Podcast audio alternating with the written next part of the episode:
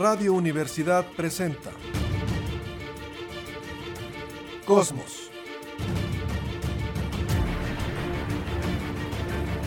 Tu ventana al universo, donde el pensamiento humano descubre el lado amigable de la ciencia.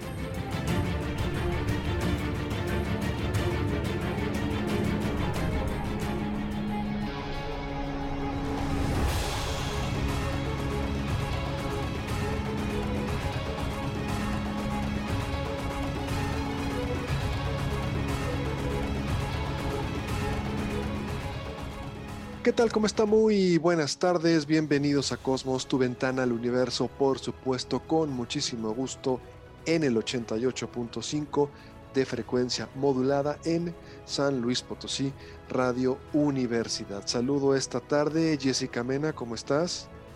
¿Qué tal? Buenas tardes a todos. Aquí seguimos un sábado más platicando un poquito de astronomía. Capitán Cristian González del Carpio, ¿cómo estás? Hola, ¿qué tal? Saludos a todos. Aquí estamos. Adelante. Bueno, pues el tema de este programa, por supuesto, no puede ser otra cosa más que lo hemos llamado aquí en las reuniones que tenemos para poder definir la temática del programa, le hemos llamado la nueva carrera espacial de los millonarios, porque así es, tres ricachones que ponen tres compañías espaciales y los tres están compitiendo para poder llegar al espacio. Y para poder entender esta carrera espacial privada, que ya no sería entre dos gobiernos, entre dos potencias, sino entre tres empresarios muy exitosos cada quien en su ramo, pues quisiéramos dar algunos antecedentes para ir poniendo en contexto de qué es de lo que estamos hablando quisiéramos hablar, si me lo permite, iniciar con la primer carrera espacial, que por supuesto no puede ser otra más que la carrera espacial entre la Unión de Repúblicas Socialistas Soviéticas y los Estados Unidos. Aunque algunos historiadores dicen que pudo haber empezado esta carrera espacial en 1955 por el Año Geofísico Internacional, la realidad es que lo más correcto es decir que inicia el 4 de octubre del 57, cuando la Unión Soviética pone el primer satélite en órbita y ahí estas dos superpotencias, las dos potencias que emergen de la Segunda Guerra Mundial, al final de la Segunda Guerra Mundial, deciden conquistar el espacio, deciden conquistar la Luna. Si esto lo viéramos para irnos rápido, no lo quiero aburrir, como un partido de fútbol. Imagínese que es un partido de fútbol la Unión Soviética contra Estados Unidos y al minuto 40 del primer tiempo, la Unión Soviética va ganando 5 o 6 goles a 2. Es decir, la Unión Soviética se anota muchos triunfos muy rápido. Imagínese el partido de fútbol que ya va metiendo 5 o 6 goles la Unión Soviética y Estados Unidos como que alcanza a meter por ahí un golecito, como que alcanza a meter dos. Imagínense que al minuto 40 van 6-2. Uno dice, ya valió, esta rocha se coció. ¿Por qué? Porque la Unión Soviética pone al primer satélite, al primer ser vivo, aunque Estados Unidos mandó moscas de fruta, pero una misión orbital con un ser vivo, primer satélite, primer ser vivo, primer ser humano, primer, primer ser humano, hombre, primer mujer, primer caminata espacial y primer fotografía de la cara oculta de la Luna. Es decir, antes de que los soviéticos enviaran su sonda, nunca habíamos visto una foto de la cara oculta de la Luna.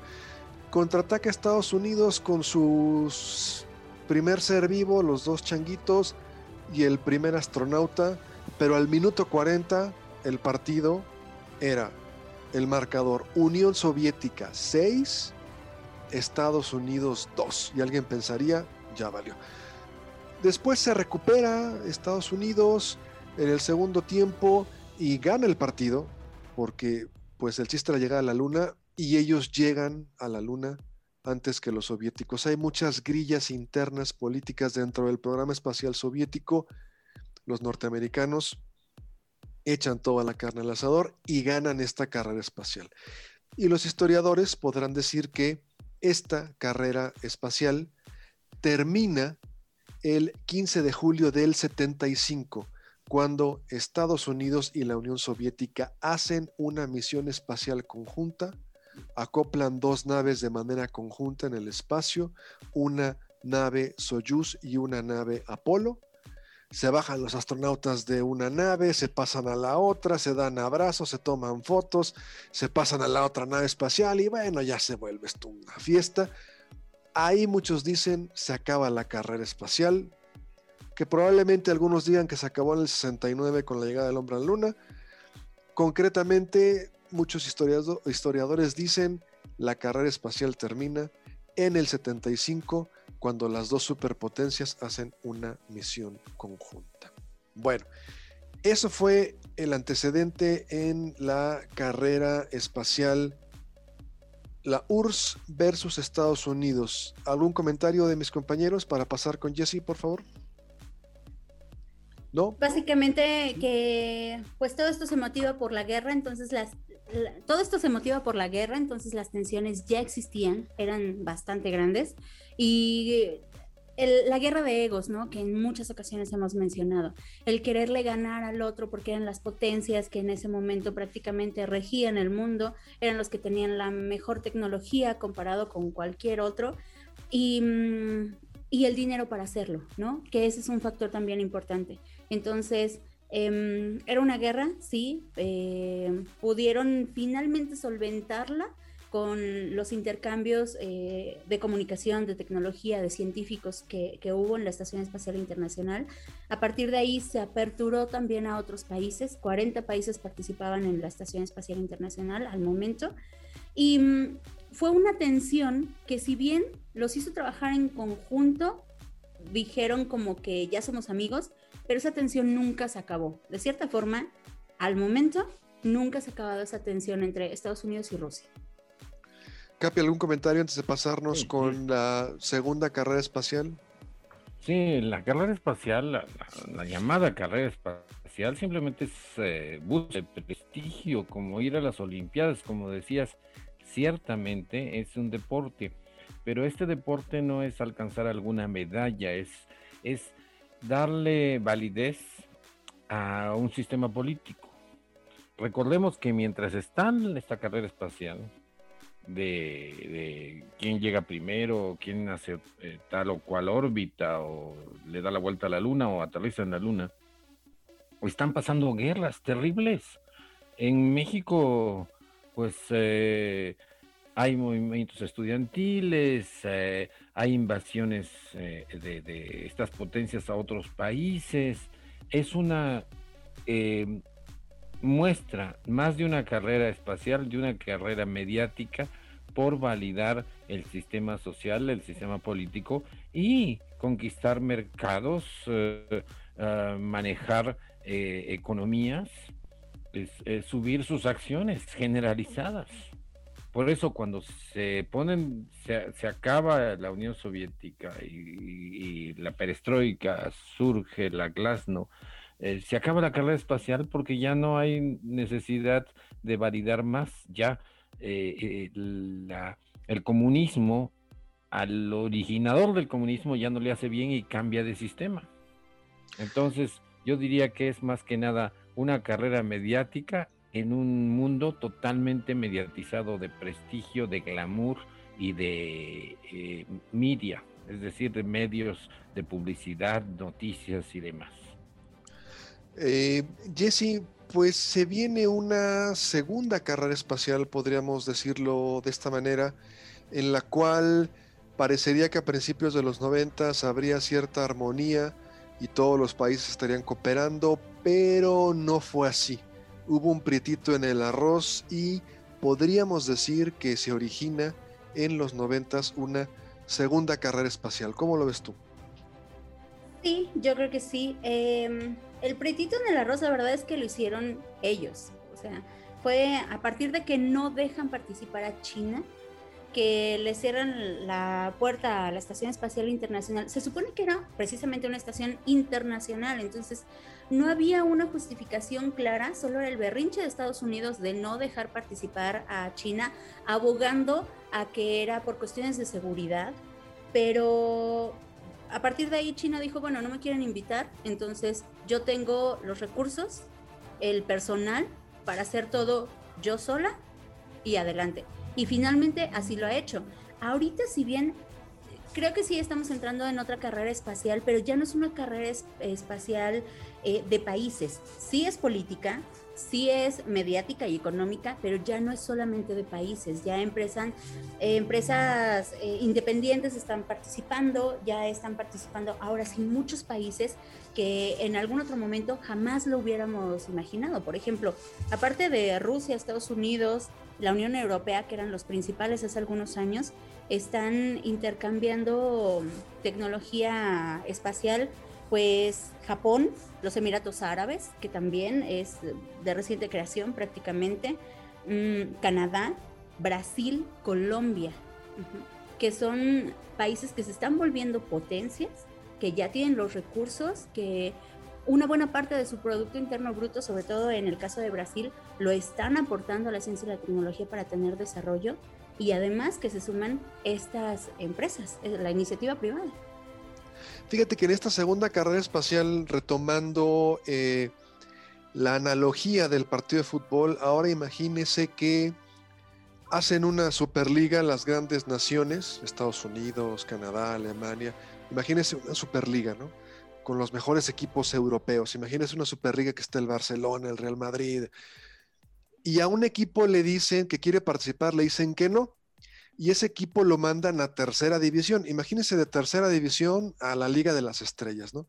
Y ese equipo, poco a poco, se vuelve campeón de tercera división, sube a segunda división, después de segunda división vuelve a ser campeón después de muchos años de esfuerzo, llega a primera división y le está compitiendo a los grandes. O sea, imagínese que este equipo que lo tenían relegado a casi, casi como si fuera un equipo llanero, va subiendo, creciendo, creciendo, creciendo y hoy le compite a los grandes. Imagínense que un equipo de tercera división hoy le estuviera compitiendo al Real Madrid, al Barcelona, al Manchester, a los grandes equipos les compite de tú a tú.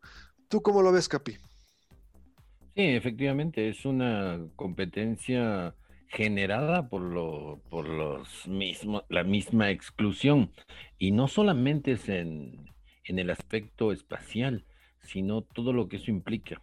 Tecnología, eh, desarrollo de cohetes eh, y todo lo que el desarrollo de todos los softwares de inteligencia artificial que de veras ya ser potencia económica, científica, de investigación y espacial, pues es toda una reputación para influir en el mundo. Ahora, esto es, perdón, Jesse. Y que China está poniendo un ejemplo impresionante. Platicaba con un amigo hace tiempo y es muy cierto lo que dice. China lo está haciendo todo a la primera bien. No se está dando oportunidad de fallo. Eh, algunas otras agencias hacían varios intentos y a veces le salía, a veces no, pero China lo está haciendo todo a la primera bien. Ya tuvo la primer planta eh, que germinó en la superficie de la Luna, ya tuvo la primer nave que estuvo ahí haciendo exploración en, en, la cara oculta. Los rovers, los últimos que ha lanzado, los ha lanzado con mucho éxito y han sido lanzamientos así, a la primera. Entonces, claro que tiene el potencial para llegar a ser lo que quiera y tontos si no la aprovechan, si no se disculpan ahora y la invitan al juego. No se van a disculpar. Cuando has visto un norteamericano disculparse? Nunca, no lo van a hacer. Van a seguir compitiendo. Pero Capi, a ver qué opinas. Platicamos ya de las dos carreras espaciales. Recordamos que hoy estamos charlando de lo que hemos llamado la tercer carrera espacial, la carrera espacial entre privados, entre billonarios. Capi, viendo la diferencia entre estas dos carreras espaciales, la soviética, norteamericana y después China contra el mundo, ¿consideras que lo que le ha fallado a China es esta guerra de propaganda? Porque uno veía la guerra de propaganda en la primer carrera espacial y los soviéticos también fueron muy eficientes en cacarear esos huevos, fueron muy eficientes en politizar y mediatizar estos logros científicos. ¿Consideras que a lo mejor a China le ha faltado algo de eso? No, China debe eh, popularizar todo lo que hace con su pueblo, con su sociedad. Yo creo que el principal objetivo de las eh, competencias espaciales eh, es validar dentro de su sociedad que los gobiernos están haciendo lo correcto y ahí vamos para adelante. Los, nosotros como extraños en estas, en estas carreras, pues vemos desde afuera, pero desde adentro todo esto, todos estos países manejan muy bien la propaganda eh, y hacen de los astronautas, de las naves, verdaderas estrellas. Los nombres que les ponen los chinos a sus naves, los, los héroes glamorosos que son los astronautas, eso sí se vale, así se maneja una sociedad, son los dioses griegos. Grecia manejaba sus héroes y semidioses con ese mismo afán y le funcionó muy bien y gracias a eso estamos aquí como cultura occidental. Toda sociedad necesita sentirse que la está haciendo gacha. Eh, a su manera. Entonces yo creo que el principal objetivo de, estos triunfos deportivos, olímpicos, espaciales, premios Nobel, es eh, validar al, al país, su política, su sociología ante los habitantes de ese mismo país. Y después, obviamente, darse publicidad ante los demás. Jesse, yo también me refería un poco a que estamos hablando de los 60 y el impacto mediático que tuvieron estos primeros seis goles de la Unión Soviética exclusivamente con medios de comunicación, vamos a entrecomillar, tradicionales. No había Twitter, no había Internet, no había redes sociales, no había nada de esto. Y el impacto mediático, el trancazo que dan los soviéticos para tener medios de comunicación estatizados, cerrados y convencionales, fue muy fuerte. O sea, China me parece que, yo así lo pensaría, está desperdiciando todas las oportunidades que permite la comunicación al instante. Sí, yo creo que sí lo estaba desperdiciando. En las últimas misiones ya ha habido más apertura, eh, ya está compartiendo un poco más. De hecho, ya le está entrando a esta parte de hacer videos, de compartir cómo es la tecnología, cómo son los viajes, hacer las transmisiones, cosa que no había estado haciendo. Una, tal vez porque tenían el miedo de, de hacerlo, de si le salía o no le salía bien. Y otra, por lo mismo de, de que ellos prefieren estar aislados del mundo, pero se dieron cuenta que le estaban cayendo bien a la gente. Ahorita la ventaja que tenemos con redes sociales es que cualquiera toma partido, cualquiera está a favor o en contra. Entonces, dependiendo de cómo manejes la información, puedes tener mucha gente de tu lado, cosa que a lo mejor no se había dado cuenta China, que sí está teniendo apoyo de la gente, del público en general, países en los que a lo mejor no hubiera encontrado ese apoyo del público, obviamente no de la política, sino del público, y está dando más apertura a esta información. Cada vez le está entrando más a hacer la difusión eh, de divulgación de ciencia de la carrera espacial que lleva. Aquí entonces, eh, bueno, ya dimos los antecedentes de estas dos carreras espaciales y para poner en contexto el tema del programa, entremos de lleno a lo que sería esta tercer carrera espacial. Lo voy a poner en términos, si me lo permite, muy sencillos, porque va a ser fácil confundirse. Perdón por los comerciales, a la gente de contenidos de Radio Universidad nos van a colgar, pero es la única manera en que podemos hacer lo que se entienda muy simple y que obviamente nuestros queridos radioescuchas no se confundan en la información. Vamos a ponerlo en estos términos, a ver qué opinan ustedes. Son tres ricachones. Empezamos por ahí. Por eso decimos que es una carrera espacial privada. Tres billonarios, ¿sí?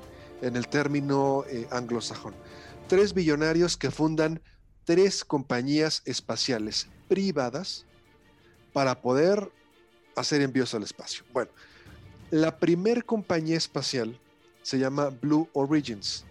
Esta es del dueño de Amazon, Jeff Bezos. El dueño de Amazon, pues, hace mucha lana, empezó vendiendo libros, después se convirtió en un el más grande minorista por internet, más que las grandes cadenas, que Walmart, que todo esto, hizo mucha lana y dijo, bueno, pues vamos a fundar una compañía espacial. Esa es la primera. No es en ningún orden en particular, es como viene a la mente. La segunda compañía espacial la funda un británico, Richard Branson.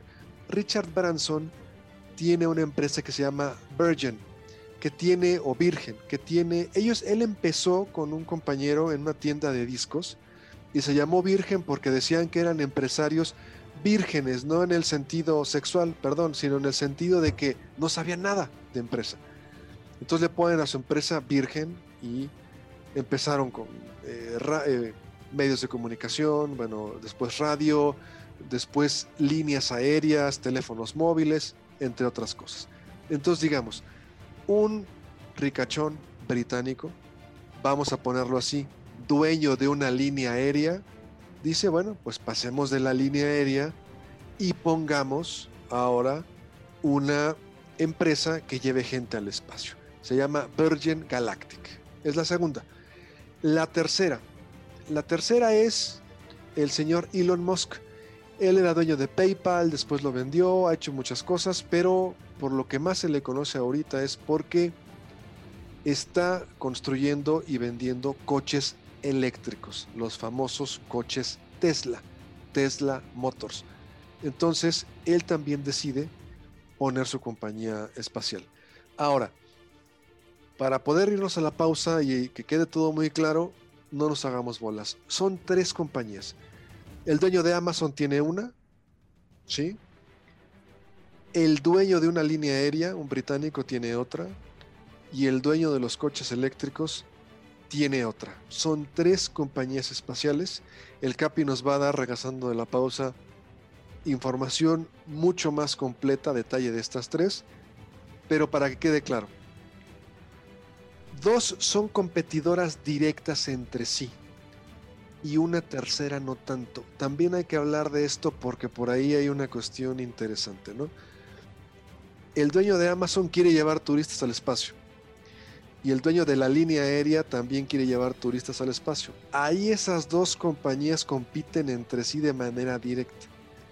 Y el dueño de los coches eléctricos, de los Tesla, él quiere enviar astronautas y suministros a la Estación Espacial Internacional. Entonces, dos compiten entre sí directamente por el mercado del turismo espacial, la tercera no tanto. Antes de irnos a la pausa, algún comentario y vamos a regresar con toda la información que nos dará el CAPI a detalle de estas tres compañías. Jesse, por favor.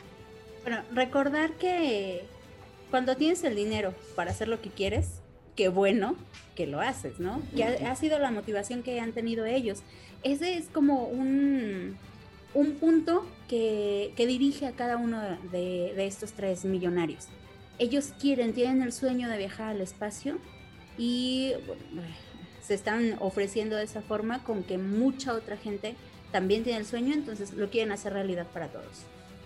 Capi, un minuto, por favor. una característica de estas personas, de estos billonarios y hombres de negocios, es que no es el, yo diría, no exclusivamente les brota el sentido de investigación eh, científica o de exploración.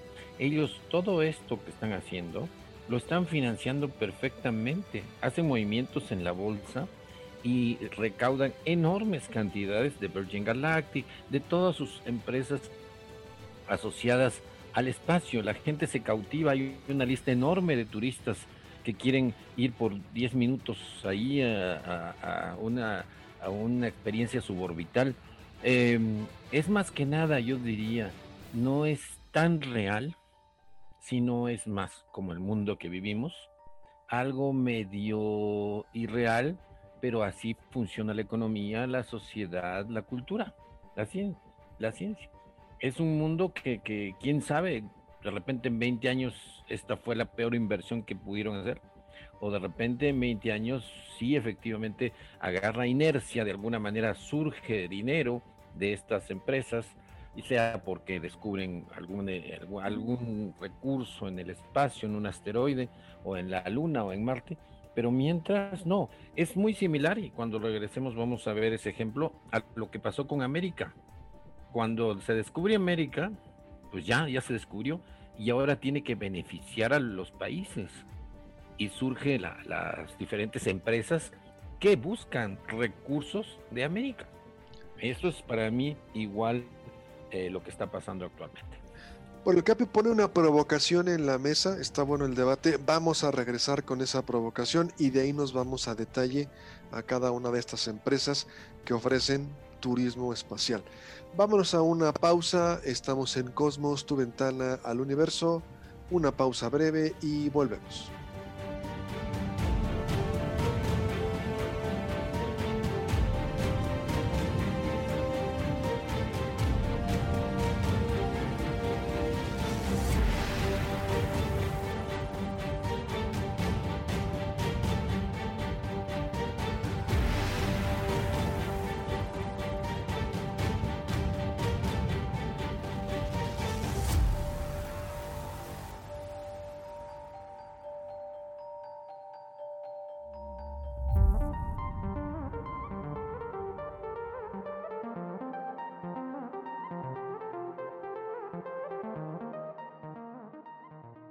Regresamos, estamos en Cosmos, tu ventana al universo, platicando por supuesto de lo que hemos llamado, si nos lo permite, la tercera carrera espacial, una carrera espacial entre empresas de billonarios que quieren enviar turismo y carga al espacio. Nos fuimos con una provocación del Capi, en la que él decía que al final pues todo era un negocio, que al final... Eh, están invirtiendo mucho dinero, pero que así piensan también recuperarlo. Son empresarios, no es gobierno. Y no sé si lo entendí bien, Capi, si lo veías como algo malo. Yo no lo vería como algo malo. Lo primero que me llama la atención es que son tres billonarios que fundan sus compañías espaciales, pero que los tres ya no tienen nada que demostrarle al mundo. Eh, Amazon es una empresa consolidada, más que probado lo que ha hecho Jeff Bezos Richard Branson con su conglomerado Virgin, que no es nada más la línea aérea, tiene 71 años y en este caso Elon Musk también muy conocido y reconocido con todo lo que ha hecho. Entonces, me da la impresión que es gente, retomo también lo que dice Jesse, que tiene mucho dinero y que puede hacer con su dinero lo que quiera, pero que en este caso ya como empresarios llegaron probablemente al tope que podían llegar y entonces se pueden dar el lujo de hacer esto, de tomar parte de su fortuna, fundar una compañía espacial, lo hacen como empresarios muy profesionales, muy serios, buscando ganar dinero, no perdiendo dinero, por supuesto, pero que ya no tendrían nada que demostrarle al mundo porque ya han sido muy exitosos. Eh, Capi, para alusiones personales, por favor, algún comentario. Sí, hay, eh, aquí hay una problemática, la, filosofía de Elon Musk y de Jeff Bezos se basa en una realidad terrible, eh, que hay, está próxima a una crisis en la Tierra. Vamos de 7 billones, 7 mil millones de habitantes que no paran de reproducirse a 9 y resulta resulta que... Capi? Eh, no, no, no. Es, eh, uno no tiene que ser coherente con lo que hace como un hombre de negocios. E igual se, se hace lo que se puede dentro de las reglas de la ley. Esa es la, la regla fundamental de un hombre de negocios. Igual cada quien puede hacer lo que quiera dentro de las reglas de la ley. Pero volviendo al tema, la crisis, la problemática impasable va a ser que ya la Tierra no puede mantener 9 billones de individuos, 9 mil millones, actualmente somos 7 mil eh, millones, porque el consumo de energía y de recursos que ha dado el modelo ideal es un individuo normal, un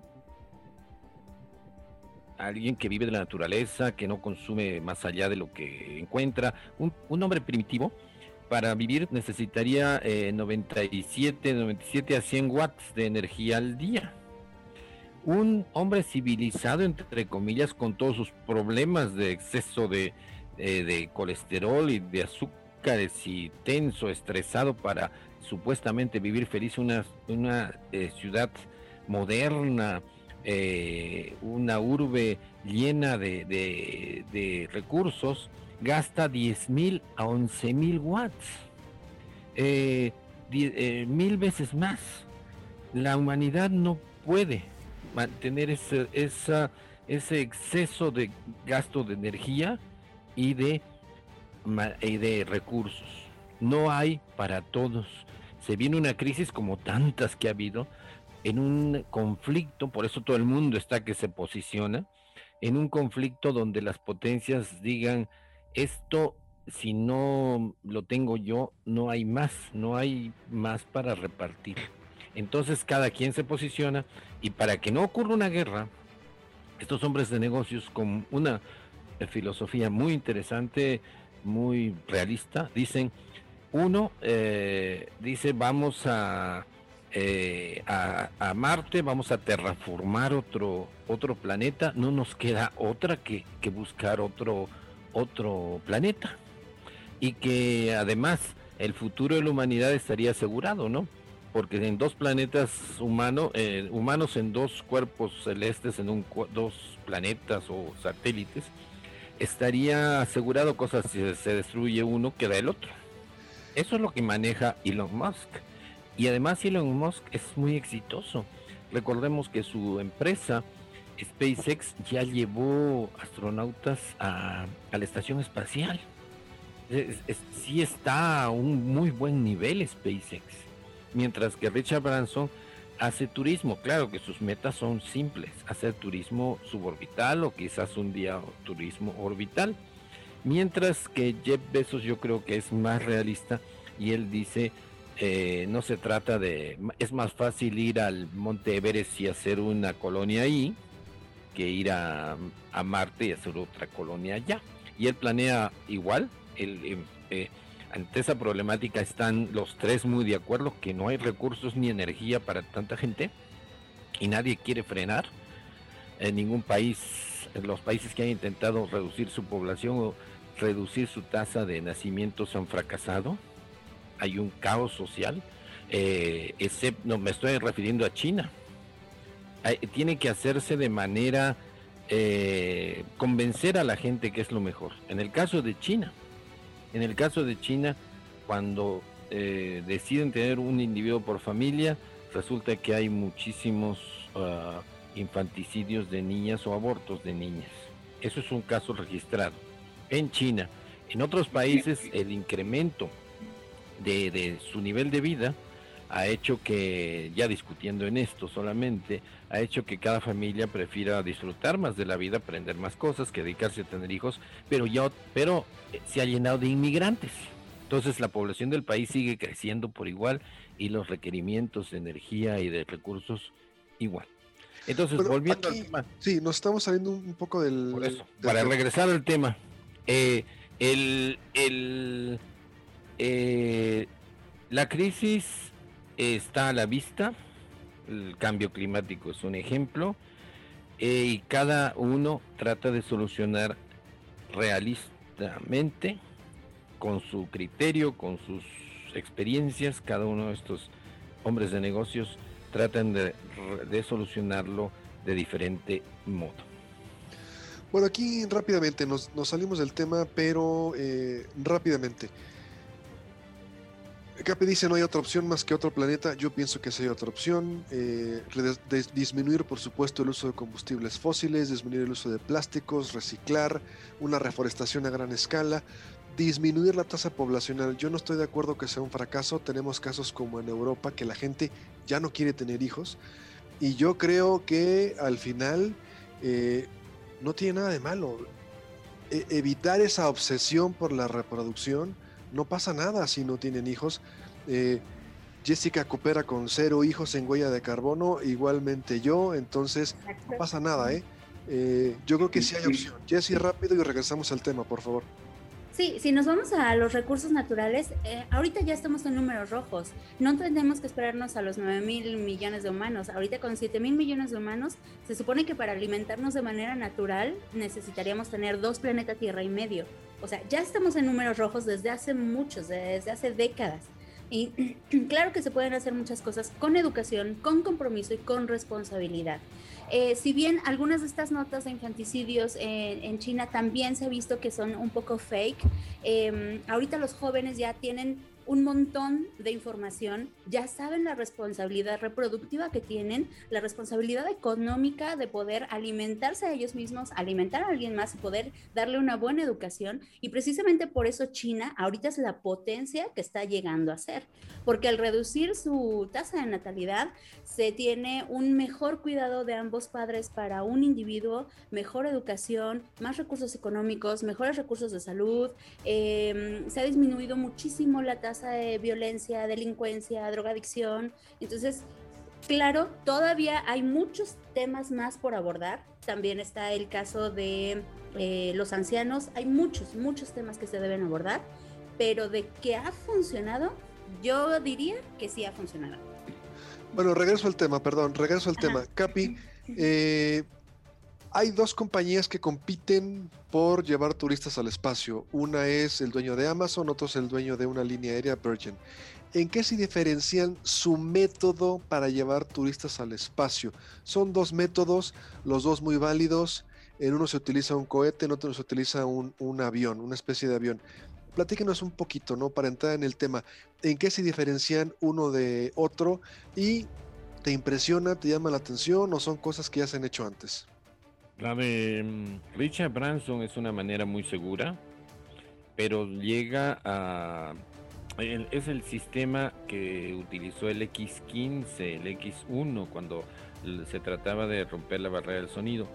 Eh, se utiliza una nave con un cohete, un cohete de, de, propulsión, eh, cohete con mm, combustión de, de las sustancias que llevan dentro, a diferencia que del avión que lo sube. Es un avión, es un avión bastante grande de cuatro, de cuatro motores que en medio lleva a este cohete, a esta nave.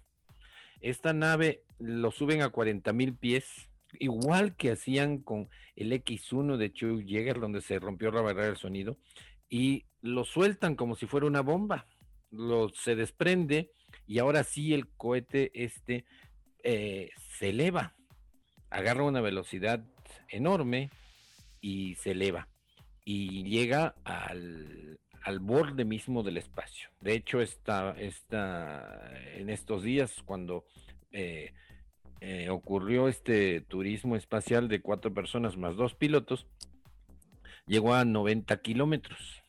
En una, eh, en una se llama un vuelo suborbital, y después descendió descendió utilizando una técnica muy interesante que es extender como unas alitas hacia arriba, lo mismo que hace una paloma. Una paloma cuando está alta y quiere regresar, si la ven, la próxima vez que vean palomas observen, pone las alas hacia arriba como si fuera una V, una V, y cae. Cae muy estable porque las alas le sirven como las plumas de una flecha. Y luego ya cuando cae, a determinada altitud, las baja y se vuelve como un avión normal y aterriza feliz. El de Richard Branson yo veo que es una, un modo muy seguro, muy simple y va a abaratar mucho los vuelos suborbitales y tal vez llegue a un vuelo orbital. El otro es una, eh, con todo el avance que ha habido en, lo que es control de, de cohetes, pues funciona como, como el, eh, el, sistema usual que se ha utilizado en Rusia, en Estados Unidos, de simplemente un cohete desechable. Y la cápsula regresa. Aquí entonces, eh, para que quede muy claro, son dos compañías que ofrecen vuelos suborbitales. La experiencia va a durar máximo 15 minutos y lo que hace uno es, con un avión llegan a 50 mil pies, de ahí lo sueltan, planea tantito y se enciende un cohete que lleva esta nave a noventa y tantos kilómetros de altura. Y el otro es un cohete hecho y derecho con una cápsula presurizada La cápsula llega a 100 kilómetros de altura, tiene su experiencia de 15 minutos y regresa. Aquí entonces vemos dos maneras distintas de llegar al espacio. Ahora sí, ¿cuál es entonces la competencia que está habiendo entre estas dos empresas? Porque la tercera dijimos que no es tanto competencia y cómo van. Bueno, pues Richard Branson, la del dueño de la línea aérea, ya llegó al espacio. ¿sí? Hace la semana pasada pudo llegar al espacio a través de este método, un avión y después la nave. Y muchos dicen que ya ganó la carrera espacial, pero con el dato que nos da el CAPI, la otra, la del dueño de Amazon, va a salir el 20 de julio, ¿sí? De este año. Pero con el dato que nos da el CAPI, muchos están argumentando, Jessica, de que realmente Richard Branson no cruzó el límite de los 100 kilómetros y no llegó al espacio, por lo tanto no rompió o no ganó esta carrera espacial. Jesse, ¿cómo lo ves?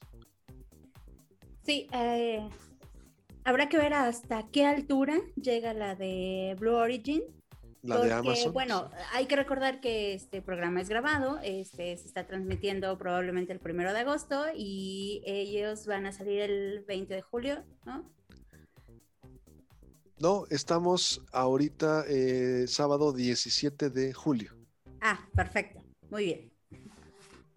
Bueno, Capi. Eh, sí, el, estos vuelos iguales ya se hicieron hace 60 años. Son los vuelos, lo que ha hecho Branson es lo mismo que hizo la NASA con Alan Shepard. Sí. Un vuelo para ver eh, llegar hasta un, a una altitud suborbital, porque para llegar a una altitud orbital y darle la vuelta a la Tierra ya por eh, en órbita, es decir, que, ya la gravedad es la que hace que esto funcione, ya no motor, ni motores ni cohetes, pues es mucha más la velocidad, mucho más el riesgo y hay que, y mucho más la, la altitud, porque ya hay que entrar, no se trata que sean 100 kilómetros o 200, ya entre, el problema es la reentrada, porque el único freno es la atmósfera el aire enrarecido, pero que frena a la nave de manera que eh, la detiene para que saque sus paracaídas o las alas, lo que quiera sacar, pero ese, esa entrada es sumamente peligrosa por las altas temperaturas de este frenado aerodinámico que es la reentrada después de órbita. La diferencia es que en este caso se alcanzó velocidad de Mach 3 tres veces la velocidad del sonido, pero para entrar en órbita es mucho más la velocidad que se requiere. Se requiere 11 kilómetros por segundo, ¿no? Por, perdón, sí, 11 kilómetros por segundo. Para salir. Entonces, velocidad de escape. La velocidad de escape. Y esta velocidad mantiene a una, es la mínima para mantener una nave en órbita. Es la diferencia entre un vuelo suborbital y un vuelo orbital es bastante grande tanto en tecnología, en velocidad como en riesgo. Que aquí los dos vuelos que ofrecen ambas compañías son suborbitales. Origin va a llegar a 105 kilómetros. Sí. Entonces, igual va a ser una altura muy aproximada, entonces veremos cómo les va en el reingreso, pero sin nada que ver los de hecho lo vemos en los cohetes. Cuando sale un cohete de Blue Origin, tú ves el tamaño del cohete comparado con uno de los de SpaceX, que es mm, varias veces más grande, ¿no? la cantidad de combustible que lleva, sí, pero la comparativa no se compara. ya con Virgin, ajá, con Virgin incluso también lo ves, que es un cohete, el, eh, la nave, la nave cohete, lleva un cohete muy, muy pequeño comparado con los que realmente salen al espacio. Aquí entonces, eh, recordarle, Hoy es 17 de julio.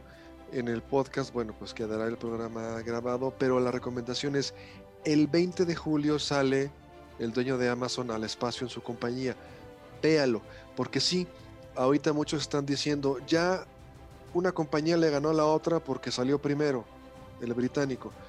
Y muchos dicen, no, si no llega a los 100 kilómetros, no cruza la línea de Karman, técnicamente no ha llegado al espacio, entonces habrá que ver qué pasa el 20 de julio, porque al final hay riesgos, siempre habrá riesgos en un vuelo al espacio, y si llega a 105, pues podríamos decir que Amazon le ganó a Virgin.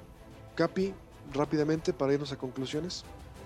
Sí, eh, que no, por favor, nuestros oyentes no se mediaticen tanto que en los 100 kilómetros. Eh, no hay ese límite, es arbitrario, hay determinadas características, pero el, kilómetro 100 no significa nada.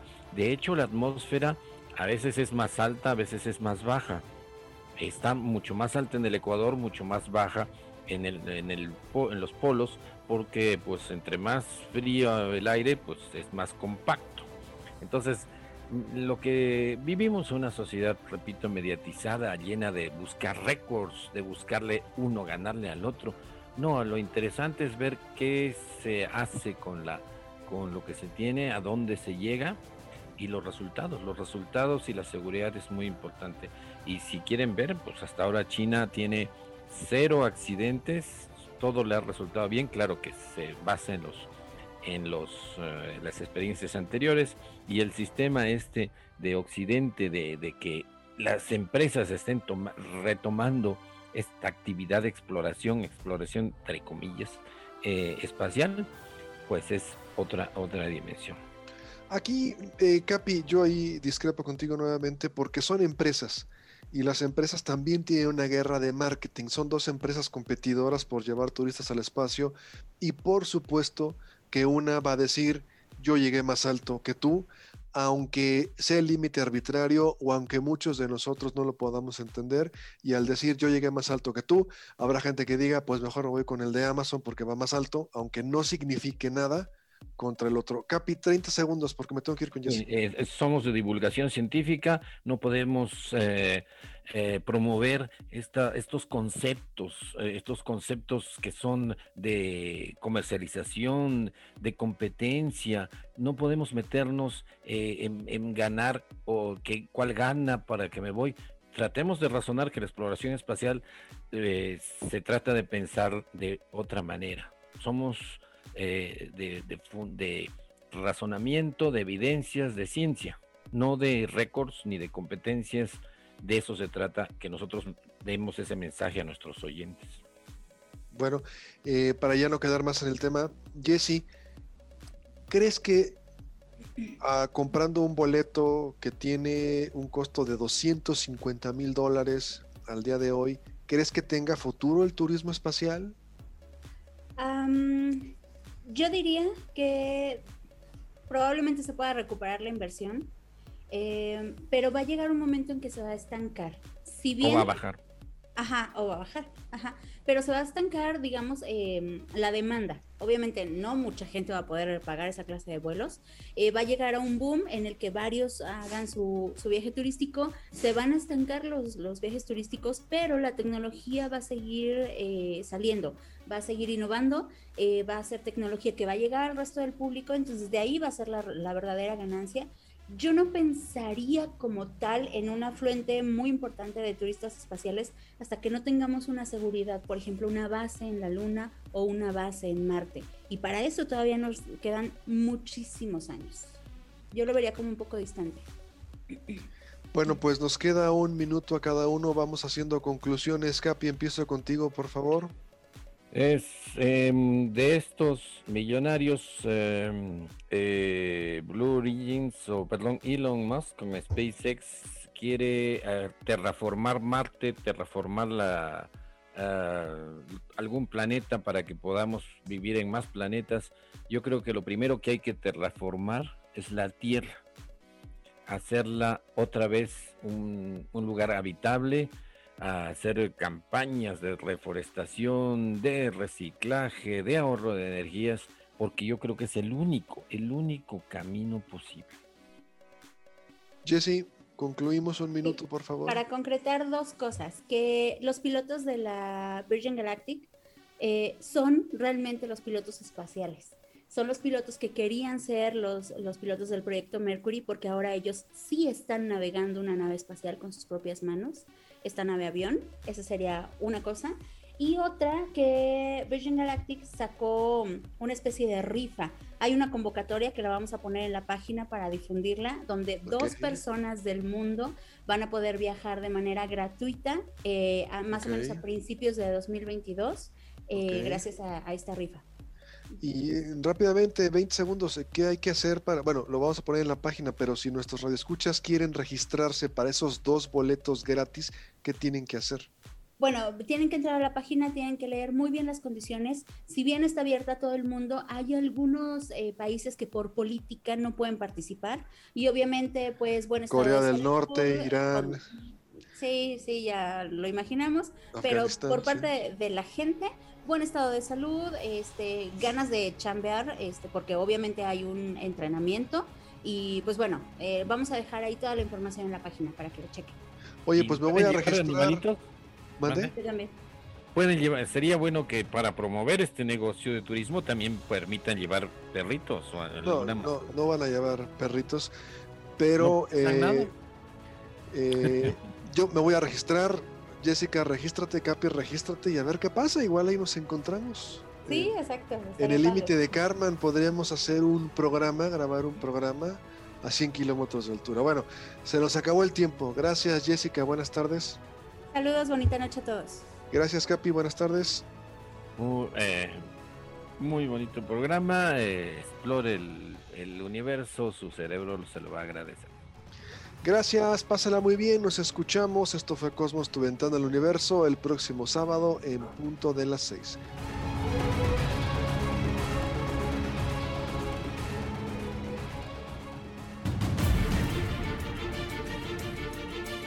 Radio Universidad presentó Cosmos. Tu ventana al universo, donde el intelecto humano descubre el lado amigable de la ciencia.